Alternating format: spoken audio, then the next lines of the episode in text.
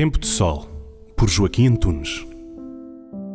Há meses, na sede de Lisboa, foram ordenados dois diáconos permanentes, estando presentes das suas mulheres, filhos e netos.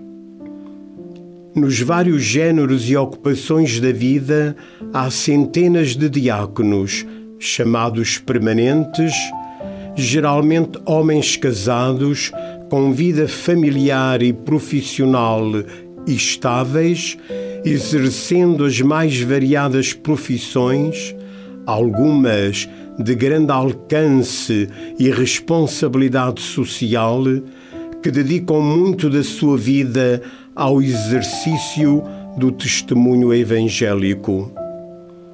A estes homens foram impostas as mãos, não em ordem ao sacerdócio, mas ao ministério.